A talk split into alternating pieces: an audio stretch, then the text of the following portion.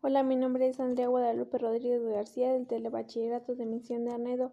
Hoy les hablaré sobre la pregunta de si eres un tonto por no copiar en un examen o no lo eres. La verdad yo en lo personal no lo haría ya que no debemos de hacerlo y lo debemos de hacer a conciencia y con honestidad.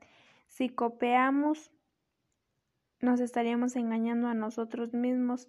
Mi respuesta está basada en la idea del filósofo Sócrates. Creo que es la mejor manera de actuar exponiendo en práctica nuestros valores y pensando las cosas antes, de hacerlo. Para concluir, recomiendo al alumno, a los alumnos del telebachillerato que actúen correctamente y piensen las cosas muy Muchas gracias por su atención, espero y les haya gustado.